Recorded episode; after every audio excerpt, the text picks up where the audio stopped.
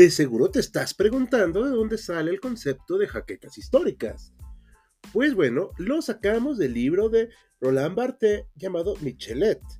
En él nos explica que el cuerpo entero de Michelet es producto sorprendente de su propia creación, y él establece una especie de simbiosis sorprendente entre el historiador y la historia. Las náuseas, los vértigos y las opresiones no solo proceden de las estaciones y de los climas, los provoca el propio horror a la historia contada. Michelet tiene jaquecas históricas. Bienvenido al podcast de HC Historia Contemporánea.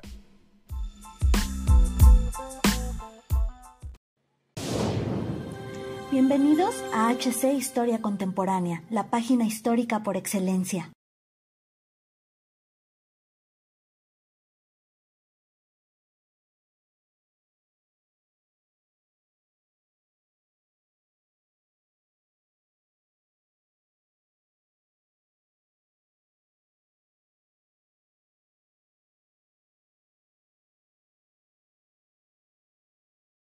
Sin importar quiénes seamos, lo más probable es que hayamos oído algo sobre la llamada Edad Media, la cual hoy en día se ha convertido en un periodo histórico bastante popular. Y es que no es difícil darse cuenta de que una edad en la que se gestaron grandes batallas, hubo notables reyes y guerreros, y en la cual tiene su origen la civilización occidental como la conocemos hoy en día, resulta idónea para crear todo tipo de historias, romances, combates y con algo de fantasía hasta seres legendarios y lugares fabulosos. Pero, Hoy queremos hablarles de algunos personajes, así que en Historia Oscura comentaremos de estos característicos personajes medievales que merecen nuestra atención. Así que sin mayor dilación los invitamos a acompañarnos al relato del día de hoy. En primer lugar, mencionaremos al conocido emperador romano Constantino, quien vivió aproximadamente entre el 273 y 336 después de Cristo y sí, ya lo sabemos, ese periodo no entra en la Edad Media, por lo que ustedes podrán preguntarse por qué ha sido incluido este personaje en la lista. La respuesta es que durante los siglos 1, 2 y 3 después de Cristo, el cristianismo se difundió vertiginosamente a lo largo del Imperio Romano. No obstante, los adeptos de esta religión eran cruelmente perseguidos y quienes los veían como una seria amenaza eran los emperadores, pues atentaban contra las costumbres romanas y el modus vivendi de los ciudadanos.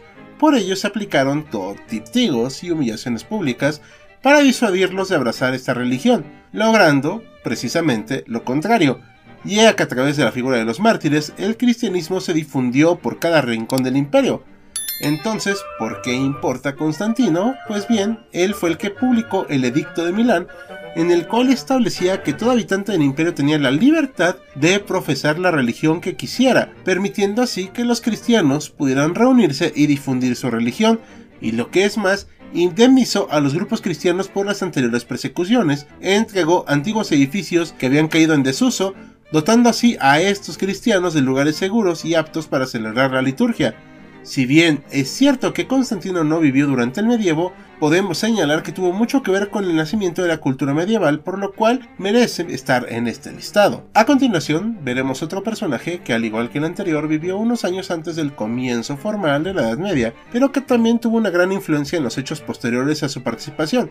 Así es, hablamos de Atila el Uno, la importancia de este personaje radica en su papel como caudillo y unificador de las incontables tribus que pertenecen al pueblo uno, ya que al lograr brindarles un objetivo común, creó uno de los ejércitos más grandes y poderosos de su época y uno de los movimientos más destructivos que se vieron en ese momento y que afectaron no solamente a los romanos, sino a muchos pueblos a su alrededor. Atila guió su pueblo desde las estepas del norte hacia zonas relativamente más cálidas, desplazando en el proceso a germanos, quienes se desplazaron a su vez al imperio romano.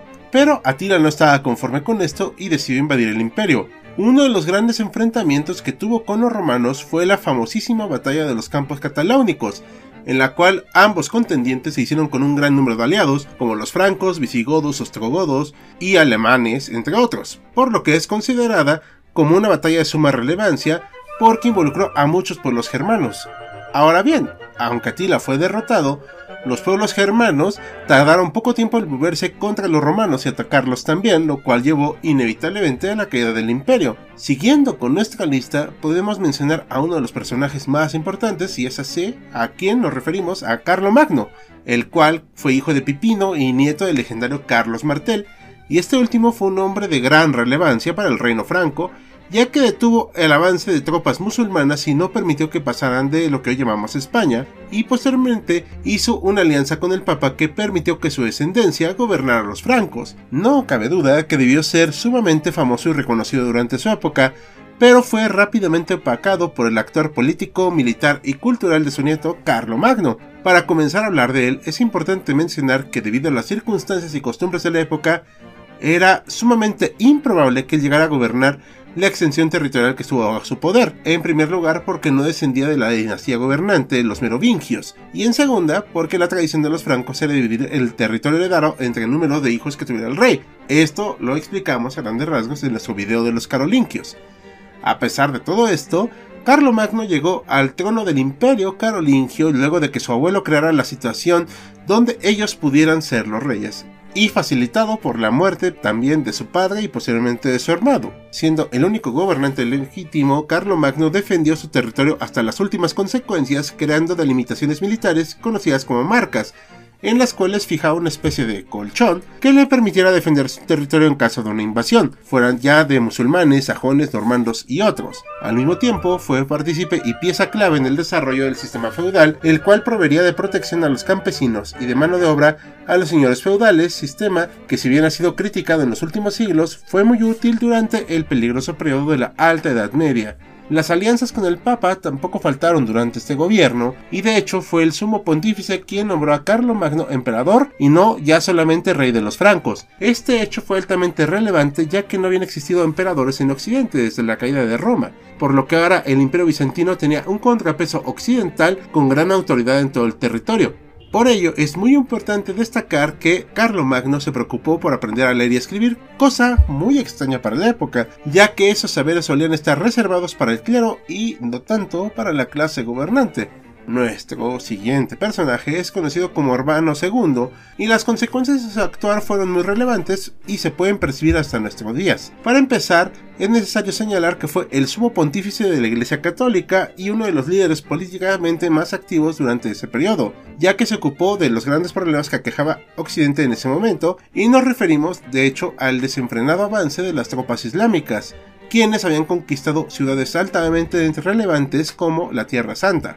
Urbano II convocó al concilio de Clermont y, al dar un formidable discurso, llamó a los cristianos europeos hijos de Carlomagno, eliminando de esta manera las diferencias territoriales o étnicas que tuvieran, dando por iniciada la Primera Cruzada, la cual tenía por objetivo retomar Jerusalén y de hecho lo logró, fundando así un reino cristiano en Tierra Santa durante varias décadas.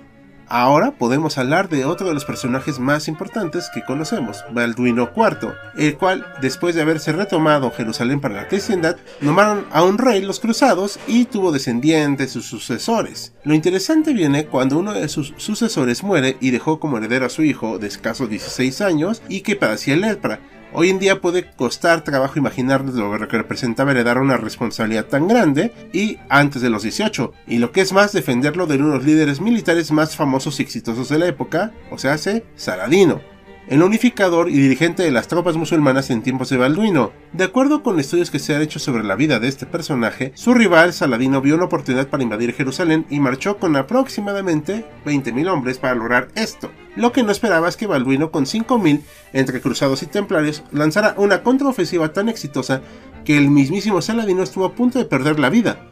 Si bien Balduino es un héroe poco conocido de los tiempos medievales, es innegable que Jerusalén permaneció a salvo durante su reinado, y aunque esto duró muy poco, tuvo un logro que pocas personas en la historia pueden ostentar, haber vencido a uno de los grandes estrategas del momento. Y con este último personaje no repelamos por el momento, pero no sin antes preguntarles qué les ha parecido este apartado. ¿Conocían estos personajes? ¿A quienes agregarían ustedes? Dejen sus comentarios. Y con estas preguntas terminamos un capítulo más de Historia Oscura en espera que sido de su agrado e interés. Como cada video, agradecemos a nuestros mecenas de Patreon como Félix Calero y Jan Jaimes, así como los de YouTube, Sergio Lugo y Francisco González. Recuerda que puedes unirte a ellos y apoyar al canal mediante las acciones que ya conoces en Patreon YouTube y nuestras demás redes. Sin nada más que añadir, yo soy Hal, con un guion de Maximiliano Larrañaga despidiéndose, con la promesa de vernos pronto en otro evento histórico.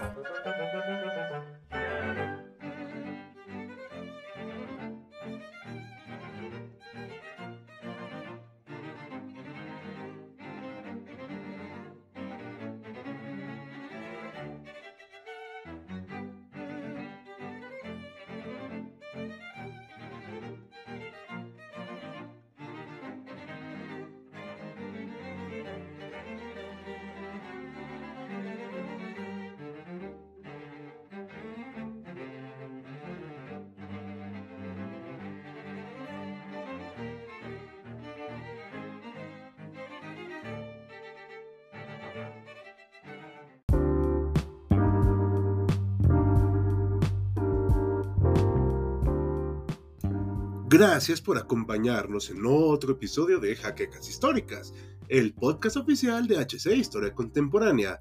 Te invitamos a sintonizarnos en el próximo capítulo.